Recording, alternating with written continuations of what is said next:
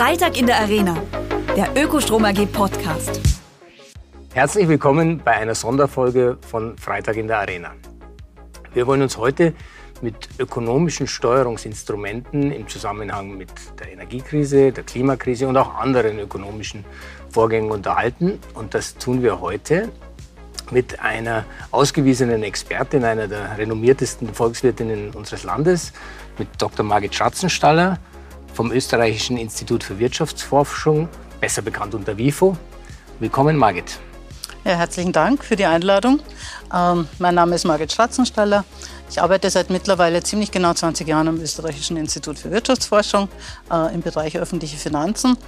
Ähm, beschäftige mich mit budget- und steuerpolitischen Fragestellungen und ziemlich lange schon auch im Zusammenhang äh, mit der Frage, wie können äh, die öffentlichen Finanzen äh, zur Bewältigung der großen Herausforderungen unserer Zeit, vor allem eben auch der Klimakrise beitragen. Und mein persönliches Anliegen oder was mich motiviert, ist einen Beitrag zu leisten ähm, zur Bewältigung dieser großen Herausforderungen, die Brücke zu schlagen zwischen der akademischen Forschung und der Wirtschaftspolitik. Ähm, evidenzbasierte ähm, Grundlagen zu schaffen für politische Entscheidungen und auch die Öffentlichkeit aufzuklären und zu informieren. Darauf freue ich mich und ähm, du hast gerade gesagt, wie können öffentliche Finanzen beitragen, ähm, gerade die Klimakrise, die Energiethematik, die wir haben, zu lösen. Jetzt ähm, sehen wir ja, dass die Regierungen, sowohl Bund wie Länder, versuchen genau die Energiekrise, aber auch die Klimakrise in den Griff zu kriegen, indem sie große Geldmengen in den Markt werfen.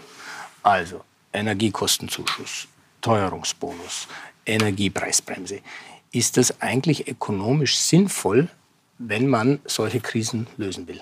Was auf jeden Fall sinnvoll ist, ist zu Anfang zu demonstrieren, dass man entschlossen ist, der Krise entgegenzutreten ja, und dann auch äh, entschlossene Maßnahmen zu ergreifen.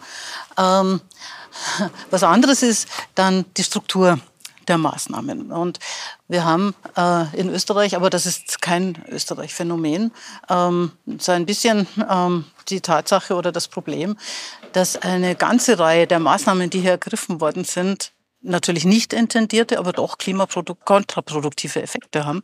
Ähm, das ist zum Beispiel die temporäre Senkung der, der Erdgas- und Elektrizitätsabgabe. Das ist die Verschiebung der Einführung der CO2-Bepreisung, das ist die Ausweitung der Pendlerförderung und so weiter. Wir haben insgesamt von dem großen Paket, das in Österreich geschnürt worden ist, ungefähr ein Drittel von Maßnahmen, die also auch, wie gesagt, nicht beabsichtigte, aber doch klimaschädliche Aspekte haben. Jetzt habe ich mal in der Volkswirtschaft gelernt. Ich habe das zwei Semester studiert und bin über eine drei nie rausgekommen. Deswegen ist es so gut, dass ich mit dir mich unterhalten kann. Irgendwann habe ich mal gelernt, dass wenn man äh, viel Geld auf etwas hinaufwirft, dass die Nachfrage natürlich höher wird nach knappen Gütern. Und jetzt haben wir knappe Güter. Das ist zum, zum einen ist es Energie im Moment. Das ist immer ein sehr knappes Gut. Strom war extrem knapp, knapp im letzten Sommer. Und wir haben die Strompreise stark subventioniert durch öffentliche Finanzen. Ähm, wir subventionieren ein weiteres knappes Gut oder subventionieren eigentlich das Ausstoßen von CO2 ähm, und schädigen damit das knappe Gut, gesunde Umwelt. Ähm, wie muss ich das einordnen? Ich verstehe nicht, warum wir sowas tun. Es ist doch klar, dass das in die falsche Richtung läuft. Die Antiteuerungspakete ähm, sind ja erstmal dazu gedacht, um die äh, negativen sozialen und ökonomischen Folgen der Krise äh, abzufedern, für die privaten Haushalte und für die Unternehmen.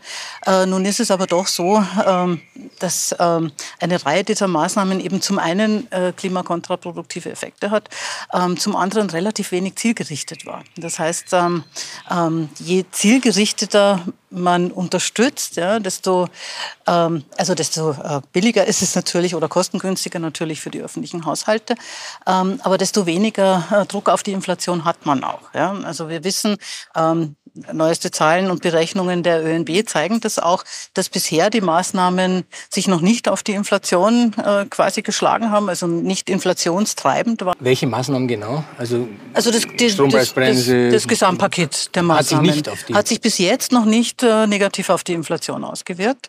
Ähm, aber es ist jetzt schon an der Zeit, ähm, aus verschiedenen Gründen, aus budgetären Gründen, aber auch um die Inflation nicht weiter voranzutreiben und schließlich äh, auch um nicht weiter Klimakonstruktion kontraproduktive Effekte äh, hier zu bewirken, die Maßnahmen einzuschränken, wieder auf die Bremse zu treten und wirklich wenn, dann nur noch sehr, sehr gezielt zu unterstützen. Kommen wir vielleicht zu dem anderen Aspekt, den du vorher hattest in deiner, in, in deiner Aussage, nämlich, dass manche Dinge natürlich auch klimakontraproduktiv sind. Und was ich jetzt nicht gut verstehe, ist, dass wir auf der einen Seite hat die Regierung im letzten Jahr, im Herbst glaube ich, eine CO2-Steuer eingeführt, erstmalig, und ziemlich zeitgleich ähm, die Pendlerpauschale erhöht. Die CO2-Steuer würde nach meiner Ansicht nach dazu führen sollen, dass wir weniger Auto fahren und gleichzeitig kommt eine Maßnahme, die dafür sorgt, dass wir mehr Auto fahren. Ähm, muss ich das verstehen? Naja, das kann man nur dann verstehen, wenn man sich die zeitliche Komponente anschaut und die Umstände, unter denen diese Maßnahmen beschlossen und dann eingeführt worden sind. Äh, die, die Einführung der CO2-Bepreisung war ja ein längerfristig geplantes äh, Projekt und soll dazu dienen, eben den CO2-Ausstoß schrittweise teurer zu machen. Also es ist ja auch gedacht, wenn auch auf relativ wenig ambitionierten Ausgangsniveau und auf einem relativ wenig ambitionierten Pfad, aber diesen CO2-Preis schrittweise zu erhöhen. Und dann kam die Krise. Also die Krise ist ja quasi ausgebrochen, kurz bevor diese CO2-Bepreisung eingeführt worden ist. Und da ist äh, dann natürlich die Motivation nicht eine irgendwie klimapolitisch motivierte gewesen, sondern die Motivation, bestimmte, besonders durch die Teuerung und durch die Energiepreisanstiege belastete Gruppen, nämlich die Pendler und Pendlerinnen, aus sozialen Gründen äh, zu entlasten. Ähm, ob das in diesem Ausmaß erforderlich gewesen wäre, ähm, würde ich allerdings schon kritisch sehen. Das sehen auch viele andere Leute kritisch. Es wurde sowohl das kleine als auch das große Pendlerpauschale erhöht. Zumindest das kleine hätte man nicht erhöhen sollen. Das, wird nämlich, das kleine wird nämlich dann gewährt, wenn die äh, Benutzung von öffentlichen Verkehrsmitteln zumutbar ist. Also es gab eigentlich keinen Grund, auch das kleine äh, zu erhöhen. Äh, und die Pendlerpauschale hat natürlich auch noch eine Reihe von anderen äh, Problemen. Ähm, nicht zuletzt äh, das Problem, dass sie denen, die relativ wenig verdienen, gar nichts hilft äh, und dass die äh, relativ und absolute Entlastung steigt, äh, je mehr die Leute verdienen. Das heißt, eigentlich sollte man aber das wird dann immer begründet natürlich mit der Zeitknappheit. Eigentlich hätte man versuchen sollen, ähm, eine Maßnahme zu setzen, äh, die auf der einen Seite Pendler, Pendlerinnen entlastet, aber auf der anderen Seite das wesentlich ökologischer und auch sozial ausgewogener tut, als das im Moment der Fall ist. Jetzt hast du vorher gesagt, dass die Maßnahmen an sich noch insgesamt nicht inflationstreibend sind. Aber andererseits hören wir ja jetzt viele Stimmen, die sagen, wir müssen dann doch aufhören mit diesen Maßnahmen, weil sie ja auch irgendwoher finanziert werden müssen. Woher kam denn und woher kommt denn eigentlich das Geld? Du sagtest öffentliche Finanzen, aber es ist ja wahrscheinlich privates Geld oder das wird da irgendwie umschichten und auf Schulden der nächsten Generation nehmen. Woher kommt eigentlich das Geld dafür? Also nur um mal die Größenordnungen nochmal klar zu kriegen. Wenn man alle Maßnahmen zusammenzählt, die seit Anfang 2022 gesetzt worden sind, ähm, und kumuliert das auf bis zum Jahr 2026, dann reden wir über knapp 48 Milliarden Euro. Ähm, das ist ähm, äh, eine ganze Menge Geld.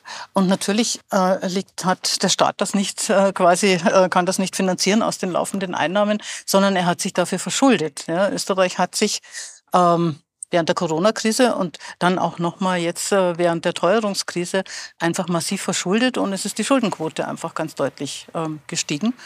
Ähm, der Unterschied zur Corona-Krise ist einfach der, dass äh, zu der Zeit die Finanzierungskonditionen für den Staat sehr günstig waren. Er hat sich quasi zu Null, manchmal sogar zu negativen Zinsen äh, verschuldet. Ähm, das heißt, es ist die Schuldenquote zwar gestiegen, aber das hat nicht zu steigenden Zinsbelastungen geführt.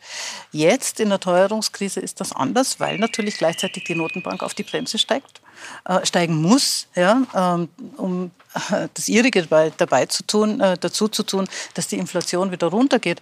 Und das wirkt sich natürlich auch auf die Finanzierungskosten für die öffentliche Hand aus. Das heißt, allein schon deshalb sollten wir versuchen, ähm, jetzt wirklich auf die Bremse zu treten, ähm, keine weiteren ähm, so wie die meisten der bisher gesetzten Maßnahmen es waren, undifferenzierten, breit gestreuten Maßnahmen zu setzen, sondern wenn, dann gezielt wirklich auf besonders belastete Gruppen, und die gibt es. Ja.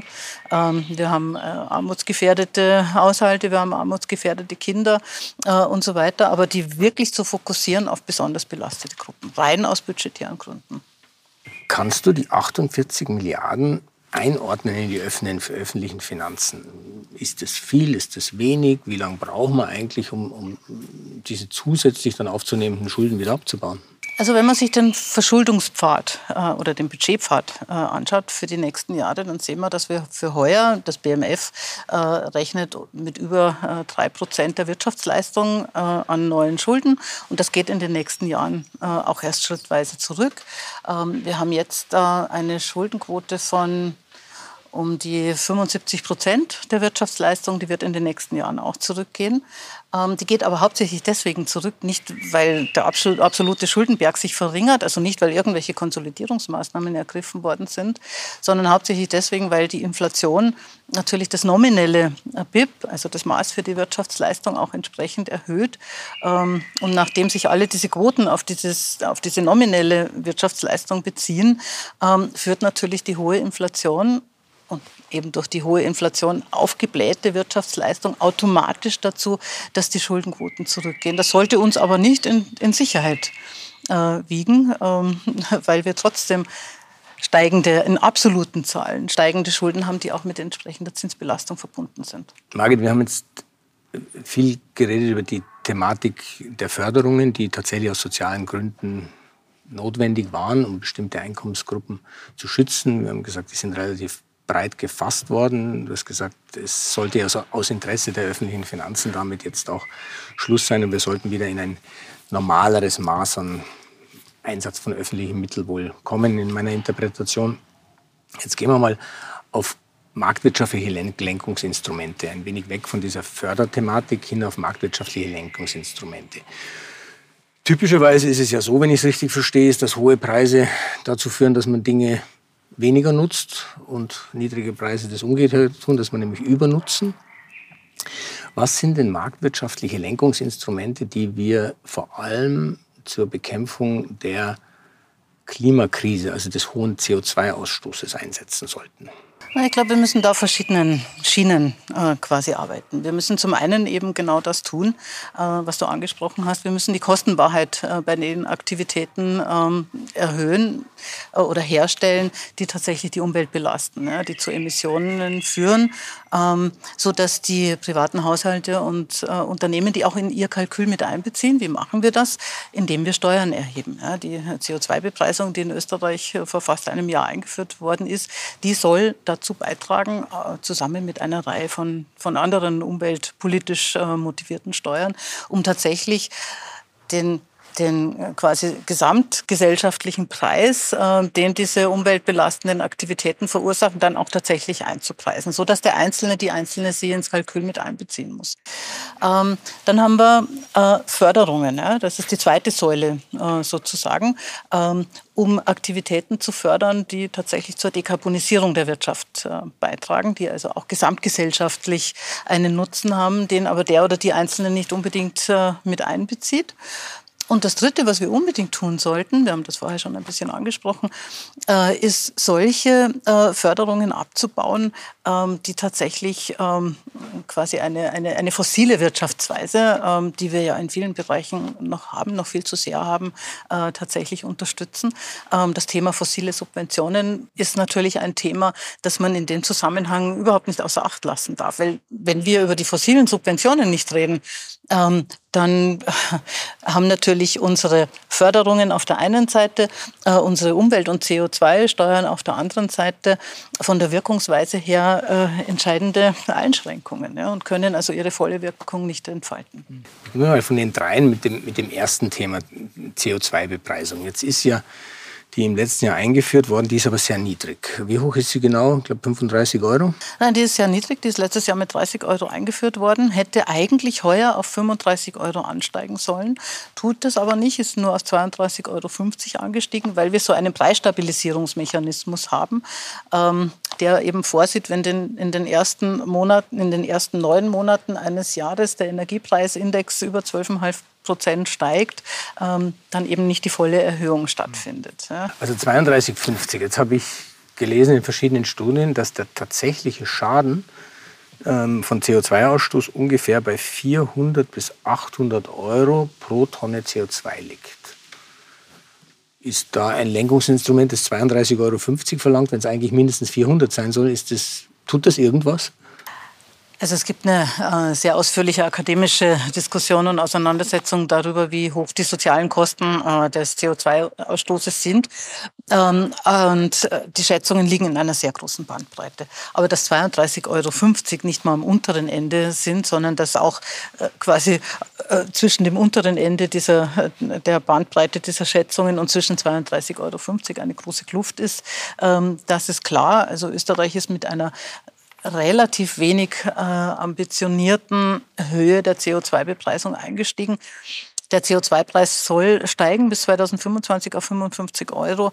Ähm, auch das ist äh, zwar ein, ein, ein Preispfad, der Anstiege vorsieht und das ist grundsätzlich auch sehr sinnvoll, ähm, um den Haushalten, den Unternehmen Zeit zu geben äh, zur Anpassung, aber er ist auch nicht sehr ambitioniert. Jetzt ähm haben wir nicht. Ich glaube, das ist ja ein guter Schritt, dass wir, dass wir eine CO2-Bepreisung in Österreich eingeführt haben. Sie ist sozial abgefedert worden durch den Klimabonus, der, äh, der den Menschen das ja wieder zurückgibt, was sie über die CO2-Steuer zahlen.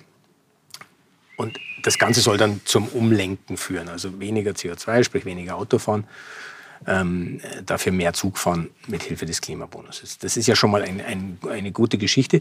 Jetzt haben wir schon festgestellt, das ist niedrig. Wir haben ein Preisbildungssystem in Europa, das führt schon zu 80 bis 100 Euro. Also Großunternehmen müssen CO2-Zertifikate kaufen für ihren CO2-Ausstieg und zahlen dafür 80 bis 100 Euro. Wir haben in Schweden einen CO2-Preis über 100 und wir sehen dort keine Einbrüche in der Wirtschaftsleistung. Ähm, ist das in Österreich auch denkbar, dass wir da schneller nachziehen? Also zu Schweden ist natürlich zu sagen, Schweden ist ganz oben. Schweden hat den höchsten CO2-Preis. Ähm, die haben allerdings lange dran gearbeitet. Ja. Die arbeiten seit 30 Jahren dran. Also in, in Schweden ist die CO2-Bepreisung äh, Anfang der 90er eingeführt worden und schrittweise äh, erhöht worden. An Schweden und anderen Ländern, die relativ hohe CO2-Preise haben, sehen wir auch, dass erst ein relativ hoher CO2-Preis auch tatsächlich lenkend wirkt. Ähm, in, in, dem Sinne, äh, also Anstiege von CO2-Emissionen begrenzt oder sogar zu einem Rückgang der CO2-Emissionen führt. Also das Erste, was wir daraus lernen müssen, wir brauchen einen relativ hohen CO2-Preis, damit es tatsächlich Lenken, Lenkungseffekte gibt. Ähm, das Zweite ist, was auch wichtig ist, was wir auch aus empirischen Studien sehen, man muss diesen CO2-Preis einbetten. Ja, also die CO2-Bepreisung ist ein sehr wichtiges äh, Instrument, ist auch ein Kerninstrument ähm, zur Dekarbonisierung der Wirtschaft, aber nicht das allein selig machen. Man muss das einbetten in einen breiten Maßnahmenmix. Ähm, man muss die Unternehmen bei der Transformation unterstützen. Man muss den Haushalten Alternativen geben, Mobilitätssystem, ja, um nur als, als ein, ein, ein Beispiel oder ein Stichwort ähm, zu nennen. Äh, und solche Gesamtpakete, die erhöhen, das wissen wir auch aus empirischen Studien, auch die Effektivität von, von CO2-Bepreisung äh, sehr stark ähm, und können auch tatsächlich den weil äh, die Frage nach der Wirtschaft, nach den wirtschaftlichen Effekten war, äh, können auch tatsächlich es den Unternehmen ermöglichen, sich anzupassen. Ähm, und gleichzeitig darf man auch nicht vergessen, CO2 Preise sind ein Push auch für Innovationen, auch für technologische äh, Innovationen und können auch für die Wirtschaft äh, sehr positiv sein. Ja, Technologie, Innovationen und so weiter erhöhen die Produktivität gesamtwirtschaftlich, aber auch für die Unternehmen schaffen auch Wettbewerbsvorteile, können also von den Unternehmen auch genutzt werden für sich, ähm, um ihre Position ähm, zu stärken. Das heißt, es ist eigentlich kein Widerspruch die Umweltpolitik, ähm, die Klimapolitik auf der anderen, einen Seite ähm, und der wirtschaftliche Erfolg auf der anderen Seite, sondern man kann das ganz gut zusammenbringen. Und man sieht auch, das sagen uns die empirischen Studien auch, ähm, dass eigentlich ähm, die CO2-Bepreisung nicht zu wirtschaftlichen Problemen im Sinne von Einbrüchen, Rückgängen und so weiter äh, der Wirtschaftsleistung geführt hat. Ganz im Gegenteil. Das höre ich gern, weil ich bin überzeugt, dass es so ist. Ich glaube, das ist kein Widerspruch. Leider gibt es, wir sind ja hier im vierten Bezirk auf der Wiener Hauptstraße, eine Institution, die sieht das anders, die Wirtschaftskammer. Aber das lassen wir mal dahingestellt. Ähm, ich freue mich, dass zumindest aus ökonomischen Gründen tatsächlich ähm, CO2-Bepreisung auch einen Innovationsschub geben kann, weil ich glaube auch, dass das tatsächlich einen Schub gibt für unsere Wirtschaft, dass wir uns richtig positionieren, nämlich in den neuen Technologien, in Green Tech, in äh, Technologien, die einfach niedrigen CO2-Ausstoß haben oder gar keinen oder eben CO2-Ausstoß ersetzen. Ähm, das ist sicherlich, glaube ich, ein Zukunftsthema für Österreich, das wir aus meiner Sicht zu wenig noch bespielen und beleuchten. Deswegen danke dafür. Jetzt hast du vorher noch zwei Dinge gesagt. Also das eine war äh, Steuern als Lenkungsinstrument, das andere waren Förderungen im Sinne des Anreizes und dann die klimaschädlichen ähm, Subventionen. Vielleicht gehen wir mal zu den Förderungen im Sinne der Anreizunterstützung, weil du hast ja gesagt, ähm, CO2-Instrumente müssen auch begleitet werden von anderen Themen. Was kann man da über Förderungen erreichen? Naja, Förderungen haben den Vorteil, dass sie quasi äh, klimafreundliches Verhalten äh, belohnen ähm, und dass sie eben, wenn jetzt ein Unternehmen äh, zum Beispiel in eine irgendwelche neue Klimatechnologie, äh, klimaschonende Technologie investiert, dann ist das mit bestimmten Risiken verbunden ähm, und ist auch mit einem Nutzen verbunden, das teils äh, quasi individuell für das Unternehmen äh, vorhanden ist, aber natürlich auch für die Gesamtgesellschaft. Und das Unternehmen ähm, bezieht natürlich in seinen Kalkül nur seinen individuellen Nutzen mit ein. Und hier kann die Förderung eben dazu helfen, diesen gesamtgesellschaftlichen Nutzen durch die Unterstützung von bestimmten Technologien äh, zum Beispiel hier mit einzubepreisen und das Unternehmen dazu zu veranlassen, dass es so eine Investition tatsächlich durchführt. Ähm, und ich glaube, es ist wichtig, ähm, mal wieder auch wirklich in Gesamtpaketen äh, zu denken. Wir brauchen sowohl CO2-Preise auf der einen Seite als auch Förderungen auf der anderen Seite, also den negativen wie den positiven Anreiz. Ähm, bei den Förderungen muss man ein bisschen aufpassen, ähm, dass man nicht zu so großzügig ist, ähm, dass man Mitnahmeeffekte vermeidet und ähm, nicht zuletzt wieder aus den vorher schon angesprochenen budgetären Gründen. Der große Unterschied unter anderem zwischen CO2-Bepreisung äh, bzw. Umweltsteuern im Allgemeinen und Förderungen äh, auf der anderen Seite ist, dass ähm, CO2 Preise und Umweltsteuern Einnahmen erbringen, ja, mit denen ich entweder ähm, wiederum quasi öffentliche Investitionen tätigen kann, mit denen ich andere Steuern senken kann, äh, die weniger nachhaltigkeitsorientiert sind, wohingegen Förderungen budgetär sehr teuer sein können. Aber man braucht einen intelligenten und austarierten Mix. Jetzt kommen wir zu, dem dritten Thema, nämlich die klimaschädlichen Subventionen. Vielleicht kannst du mal sagen, was das ist. Also ich habe verstanden, beispielsweise Dieselprivileg, das heißt, wir fördern aktiv mit dem Geld der Steuerzahlerinnen und Steuerzahler CO2-Ausstoß, der dem Klima schadet. Ist das richtig oder vielleicht erklärst du es noch ein bisschen besser, was klimaschädliche Subventionen sind?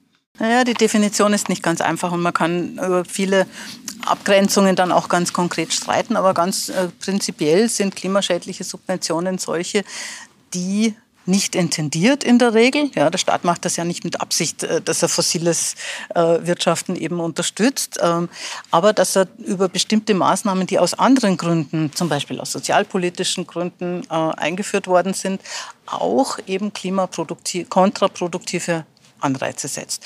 Das Beispiel, das du genannt hast, das Dieselprivileg ist eines. Ähm, die Pendlerpauschale äh, ist ein zweites Beispiel und sehr viele äh, fossile Subventionen, die wir in Österreich haben, beziehen sich tatsächlich auf den Verkehr. Ähm, das Volumen insgesamt ist ziemlich groß. Wir reden über jährlich 4,1 bis 5,7 Milliarden Euro. Also die Kolleginnen haben hier eine, eine relativ äh, große Bandbreite eben äh, hier, je nachdem, wie man es rechnet und was man mit einbezieht und was auch nicht. Aber selbst die untere Bandbreite, das sind doch äh, jährlich enorme Beträge.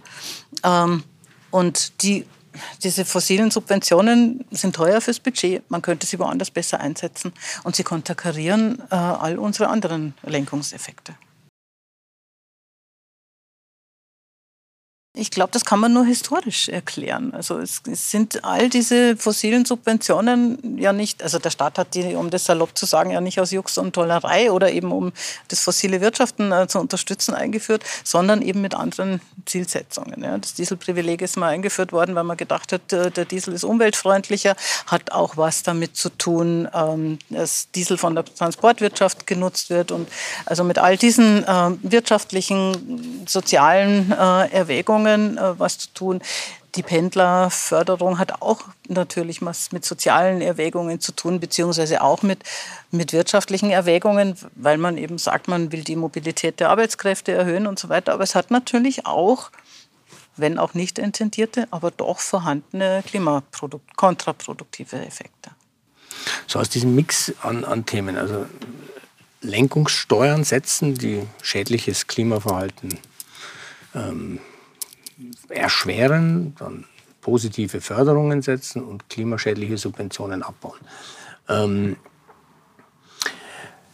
wie schaffen wir das, das an unsere Entscheider, nämlich die Politikerinnen und Politiker, heranzutragen? Das ist, glaube ich, eine der schwierigsten, ähm, der schwierigsten Fragen und der, eine der größten Herausforderungen. Ähm, die Klimafrage ist ja anders als viele andere äh, Themen und Herausforderungen nicht eine, die man verhandeln kann. Ja, und wo man Prioritäten unterschiedlich politisch gewichten kann. Ja, bei vielen anderen Themen ähm, gewichtet die eine politische Gruppierung äh, die Themen so und so wichtig und die andere hat andere Prioritäten und dann kann man auch verhandeln und kann irgendwie Gegengeschäfte machen und so weiter. Mit dem Klima und mit der Klimapolitik kann man nicht verhandeln. Ich glaube, es steht außer Frage, ähm, dass die Klimathematik da ist. Das sind physikalische Gegebenheiten, die einfach da sind, ja, die kann ich auch nicht wegdiskutieren, die kann ich auch nicht wegleugnen, denen muss ich mich stellen. Ähm, und die große Herausforderung für die Politik ist, ähm, nicht der Versuchung zu unterliegen, das Klimathema zu verwenden, um politisches Kleingeld draus zu schlagen. Und das ist sehr schwierig, ja? so wie unser politischer Prozess funktioniert und wie quasi die politischen Gegebenheiten mit Wahlzyklen und so weiter funktionieren, ist das sehr schwierig. Ähm, man muss irgendwie ähm, versuchen, dass man die anderen Akteure mehr mit einbezieht. Die Medien haben hier eine sehr wichtige Rolle. Es hat die Wissenschaft eine sehr wichtige Rolle. Ähm, ich glaube, man also direkt an die Politik, also so wie das früher funktioniert hat, ja, oder wie man gedacht hat, dass man dass man Wirtschaftspolitik macht. Man hat ein Modell, dann geht man zu den politischen Entscheidungsträgern, Trägerinnen, äh, erklärt ihnen so lange, bis sie es verstehen und dann setzen sie es um. So funktioniert das nicht. Ja? Also ich glaube, wir müssen auch als Wissenschaft sehr viel stärker über die Öffentlichkeit gehen. Ähm, wir müssen offenlegen, welche Auswirkungen bestimmte Entscheidungen haben, bestimmte Optionen haben.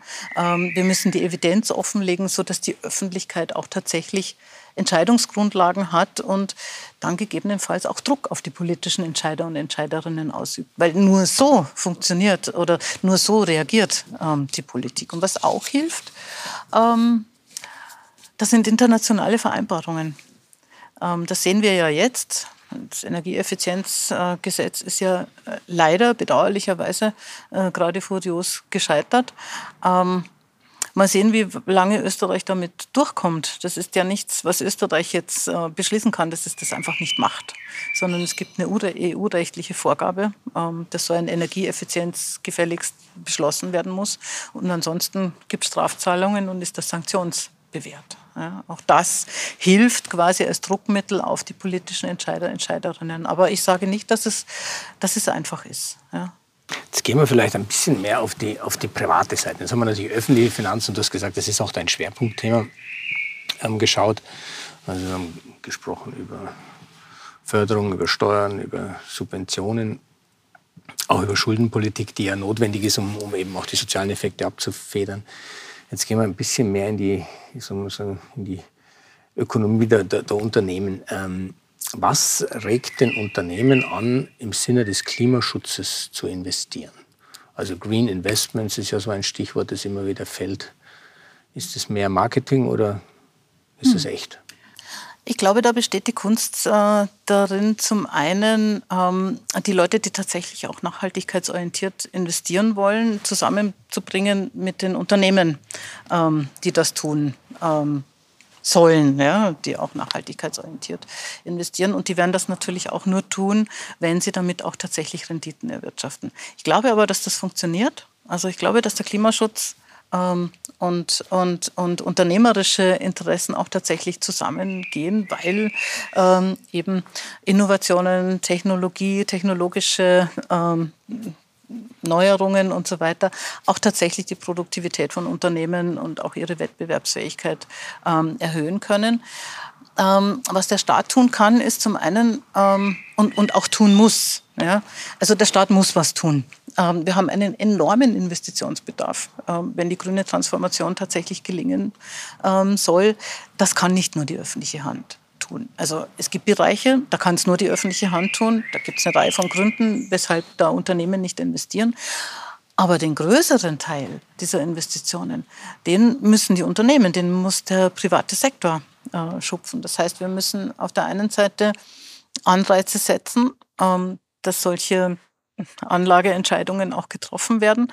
Wir müssen auf der anderen Seite ähm, auch deutlich signalisieren, dass Investitionen in fossile Technologien, in also graue, braune, wie auch immer Investitionen, äh, wie man sie auch immer nennen äh, will, dass die mit Risiken behaftet sind, dass die nicht äh, zukunftsorientiert sind. Wir müssen Greenwashing vermeiden, das ist, glaube ich, auch ganz äh, wichtig. Also das ist die Aufgabe des Staates im Rahmen einer ja, Green Finance Agenda tatsächlich für diese Anreize und für einen Rahmen auch hier zu sorgen. Jetzt schauen wir uns das mal anhand der erneuerbaren Energien an, weil die sind ja an sich inzwischen in einem Stadium, in dem sie marktgängig sind und eigentlich die günstigsten Formen der Energieerzeugung. Also Wind in guten Windlagen, Photovoltaik ist inzwischen eine sehr, sehr günstige Form der, der Energieerzeugung. Bis vor ganz kurzem war das aber nicht wirtschaftlich. Und zwar deshalb, weil fossile Energien und auch die atomare Erzeugung von Energie so stark subventioniert war, dass die immer billiger waren. Wie kommen wir davon weg? Wie kommen wir davon weg, etwas, was wirklich schlecht ist, nämlich CO2 aus Kohlekraftwerken oder strahlender Atommüll aus Atomkraftwerken, wie kommen wir weg, dass wir dem eigentlich noch Geld zuschieben, also subventionieren und dann gleichzeitig die Erneuerbaren auch noch subventionieren müssen, weil die dann relativ zu teuer sind. Das ist doch eigentlich unsinnig, oder? Wir subventionieren auf beiden Seiten. Naja, ich glaube, man muss einfach, also wenn es um Subventionen geht und um Förderungen geht ähm, und Entscheidungen, die wieder äh, in der Hand äh, der in der öffentlichen Hand sind, man muss einfach umschieben. Also einfach, ja, es ist natürlich nicht einfach, ja, aber das ist eine Aufgabe auch der öffentlichen Hand, hier Subventionen umzuschichten von einem Bereich in den anderen.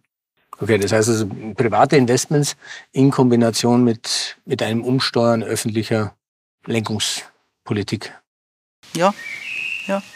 Okay, was, was sind weitere Instrumente, die in der, in der Wirtschaft letztlich wirken aus ökonomischer Überlegung raus, dass wir vorwärts kommen? Und ich sage das jetzt in zweierlei Hinsicht. Das eine ist natürlich Bewältigung der Klimakrise, die, die glaube ich, von, von dringlicher und überragender Bedeutung ist.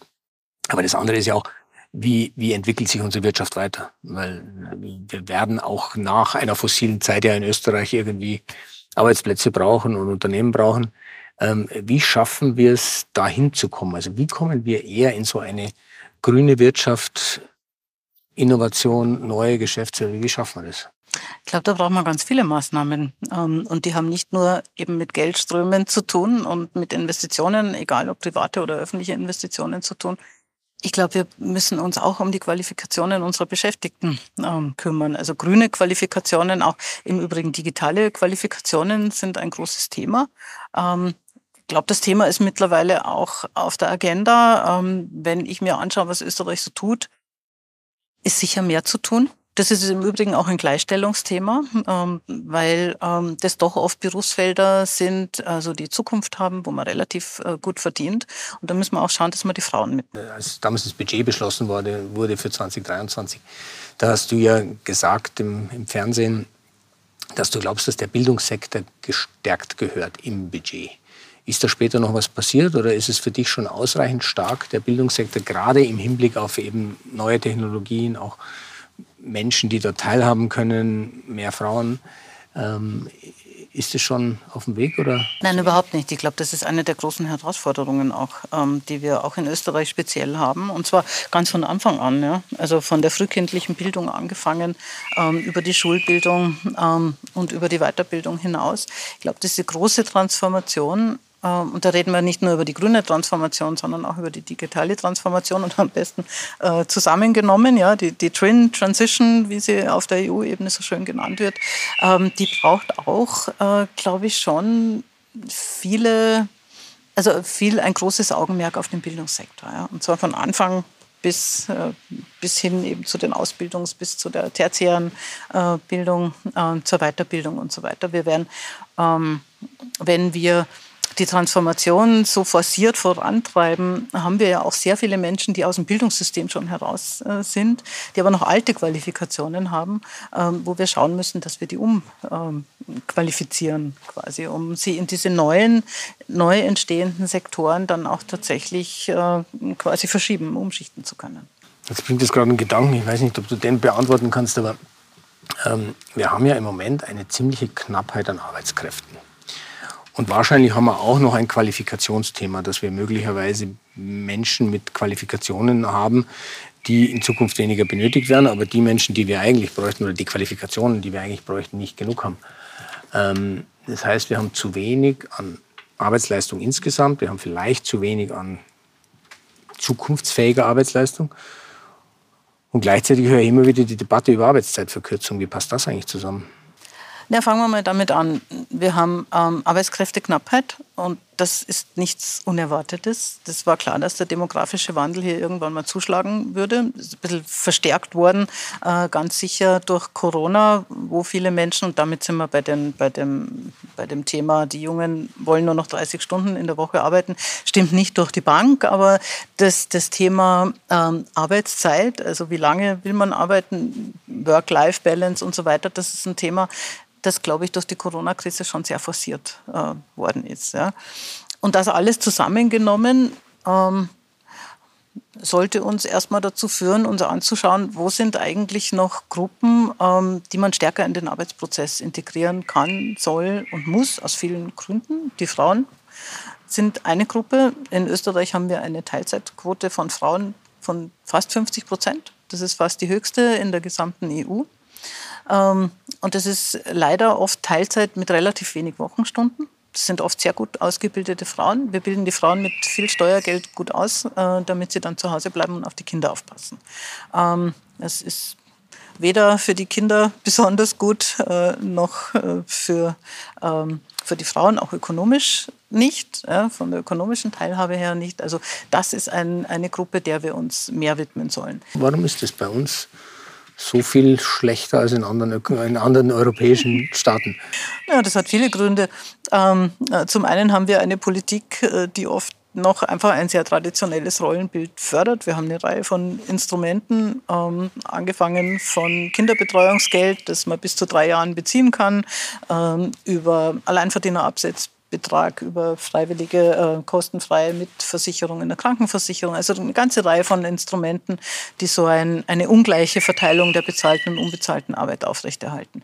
Wir haben in den Unternehmen oft, oft immer noch Strukturen, die nicht sehr vereinbarkeitsfreundlich sind. Ähm, und zwar sowohl für die Frauen als auch für die Männer. Wir haben wenig Akzeptanz in vielen Unternehmen für eine höhere Väterbeteiligung. Äh, die Unternehmen sind sich nicht dessen bewusst, ähm, dass sie ähm, auch den Vätern es ermöglichen müssen, also nicht nur den Müttern es ermöglichen müssen, ähm, dass sie leichter Arbeit und Familie vereinbaren, sondern es auch den Vätern erleichtern müssen, das zu tun, weil sonst liegt natürlich die Last immer noch äh, bei den Frauen, weil man von denen erwartet, sie müssen also alles unter einen Hut bringen und die Väter bleiben außen vor.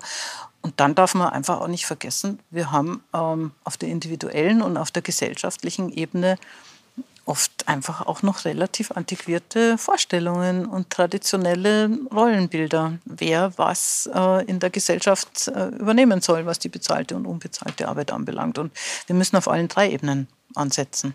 Neben den Frauen haben wir noch zwei andere Gruppen. Das eine sind die älteren Arbeitnehmer, Arbeitnehmerinnen.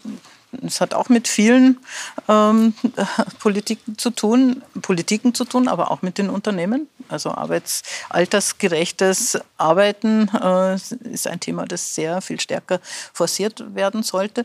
Und wir haben die Gruppe der Zugewanderten. Wir haben sehr viele zugewanderte Menschen ähm, mit einer Integrationspolitik ja, die an vielen Stellen noch verbesserungswürdig wäre. Und ich glaube, auch diese Gruppe sollten wir aus vielen Gründen, aus politischen Gründen, aus sozialen Gründen, aber auch aus ökonomischen Gründen stärker in den Arbeitsprozess integrieren. Jetzt haben wir ja schon ein ziemlich breites Feld betrachtet. Also diese Arbeitskräfte-Thematik und das eingebettet in die Thematik von Lenkungsinstrumenten, Steuern, Subventionen, Abbau von, von klimaschädlichen Subventionen, um letztlich ja diese Transformation zu schaffen in eine neue Form des Wirtschaftens, weil ich glaube, da müssen wir ja hin, CO2-armes oder CO2-freies Wirtschaften, ähm, letztlich Wohlstand zu erhalten oder weiteren Wohlstand zu schaffen, indem wir einfach die Wirtschaft umbauen, dass wir wegkommen von einer fossil getragenen Wirtschaft hin zu einer erneuerbar getragenen Wirtschaft. Ähm, der Weg geht aus meiner Sicht langsam, aber ich glaube, er geht ja dahin. Jetzt hat die EU ein Instrument geschaffen und das würde ich gerne noch ansprechen, das ja letztlich die Wirtschaft in die richtige Richtung lenken sollen, das ist die sogenannte EU-Taxonomie. Das hört man jetzt immer wieder, das ist ein ziemlich sperriger Begriff. Vielleicht kannst du in kurzen Worten erklären, was das ist und was das auslösen soll. Naja, die EU-Taxonomie, das ist so ein Rahmen, äh, der quasi definiert, was sind nachhaltige Aktivitäten, nachhaltige Investitionen, äh, Anlageformen auf der Unternehmensebene. Die soll also auf der einen Seite Anreize setzen, in solche Aktivitäten, in solche Unternehmen zu investieren, soll auf der anderen Seite eben signalisieren, welche Aktivitäten eben nicht nachhaltig äh, sind und die Taxonomie äh, bildet hier einen relativ klaren Rahmen, ermöglicht es auch ähm, quasi auf, auf Unternehmensebene die Umweltbilanzen auch wirklich transparent hier zu veröffentlichen, sodass man auch klar sehen kann, wie nachhaltig Unternehmen wirtschaften. Und ich glaube, es ist ein wichtiges äh, Instrument, um tatsächlich Finanzströme aus grauen, braunen Bereichen in grüne Bereiche zu lenken. Ähm, es ist natürlich kein wie alle Instrumente kein völlig problembefreites Instrument, was man an der Diskussion darüber sieht, ähm, welche Aktivitäten nachhaltig sind. Also es gibt ja die Diskussion, ob Atomenergie ähm, nachhaltig ist, ob Erdgas als Brückentechnologie zumindest nachhaltig ist. Aber insgesamt, glaube ich, ist es ein wichtiger Rahmen. Jetzt ist er ja relativ neu. Kann man schon Lenkungseffekte daraus sehen? Also seht ihr das in eurer Forschung schon oder ist, da, ist es einfach noch zu früh, das zu messen? Ich glaube, es ist noch zu früh, äh, das zu messen. Das ist ja jetzt äh, quasi in der Phase, äh, wo das auf den Boden gebracht wird, wo das in den Unternehmen auch ankommt. Das muss in den Unternehmen ja auch umgesetzt werden. Und damit sind viele Unternehmen im Moment beschäftigt. Es ist, glaube ich, noch zu früh, um, um hier wirklich schon Aussagen treffen zu können. Jetzt zum Schluss würde ich noch mal überlegen, was würden wir beide machen, wenn wir komplette Freiheit hätten, politische Rahmenbedingungen zu setzen, was wären die wichtigsten? Was würden wir uns überlegen? Naja, als jemand, der sich seit sehr vielen Jahren mit öffentlichen Finanzen beschäftigt, äh, würde ich äh, zum ersten alle fossilen Subventionen abschaffen. Ähm, ich würde CO2-emissionsintensive und umweltschädliche Aktivitäten viel stärker bepreisen, als das im Moment der Fall ist. Ich glaube, wir brauchen viel mehr Transparenz darüber, was die öffentliche Hand überhaupt tut. Wir wissen, ähm, das ist aus Lenkungsperspektive natürlich sehr wichtig. Wir wissen sehr wenig darüber, was Länder und Gemeinden tun, also sowohl positiv ähm, in der Klimapolitik als auch was äh, mögliche klimaschädliche Subventionen ähm, anbelangt. Also hier gäbe es sehr vieles, was man noch tun könnte und sollte. Klimaschädliche Subventionen weg, mehr Transparenz. Mhm. Und CO2-Bepreisung oder CO2 überhaupt Umweltbepreisung. Okay, und würde das jetzt, um vielleicht den Bogen zum Anfang wieder zu setzen, würde das sozial negative Effekte haben oder ist es etwas, was wir gesellschaftlich gut erreichen können? Das ist etwas, was sehr gut gestaltbar ist. Ähm, also alles, alles drei. Ne? Es gibt eine Reihe von ähm, fossilen Subventionen, die auch sozial gar nicht so ausgewogen sind. Pendlerpauschale, um ein Beispiel äh, zu nennen. Äh, das kann man ökologischer und auch sozial ausgewogener äh, gestalten. Ähm, CO2-Bepreisung, Umweltbesteuerung und so weiter. Da kommt sehr stark darauf an, was man mit den Einnahmen macht. Wenn man an anderer Stelle entlastet oder wenn man einen Teil der Einnahmen verwendet, so wie die im Prinzip sehr klug ausgestaltete österreichische CO2-Bepreisung, äh, um Haushalte mit niedrigen Einkommen äh, zu entlasten, zu kompensieren. Also dann muss man hier auch keine negativen Effekte haben. Also ich glaube, man kann das sehr gut gestalten, diese Maßnahmen, diesen Umbau ähm, also da meinst du CO2-Bepreisung auf der anderen Seite, Klimabonus als Gegeninstrument mhm. auf der anderen Seite, sodass letztlich die Kaufkraft bei den Haushalten ja. erhalten bleibt und das eine Umsteuerung ist, als gutes Beispiel. Ja, auf jeden Fall. Ja. Es erhöht auch die soziale Akzeptanz. Wir reden viel zu wenig über die soziale Akzeptanz. Ähm, ich glaube, wir müssen sehr darauf aufpassen, bei all den Maßnahmen, die wir hier setzen, dass sie auch wirklich die soziale Akzeptanz finden. Ähm, weil das die Grundvoraussetzung dafür ist, dass wir die auch politisch durchbringen. Margit, zum Schluss würde ich gerne noch so einen, einen positiven Blick in die, in die Zukunft nehmen. Als Ökonomin, wie würdest du denn eine gute ökonomische Zukunft für unser Land und für Europa beschreiben?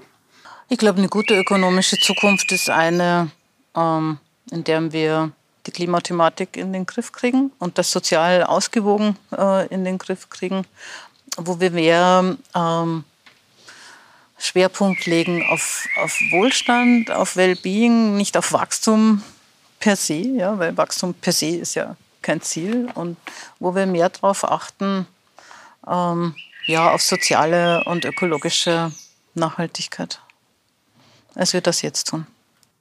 Das ist schön. Das wäre, glaube ich, auch unser Ziel. Und ich glaube, damit können wir den Bogen schließen. Und ich bedanke mich ganz herzlich bei dir für das spannende Gespräch. Und bei euch, die ihr zuseht und zuhört, bedanke ich mich ganz herzlich im Namen der Ökostrom AG, im Namen des Teams. Danke, Margit, dass du da warst. Danke, dass ihr dabei wart.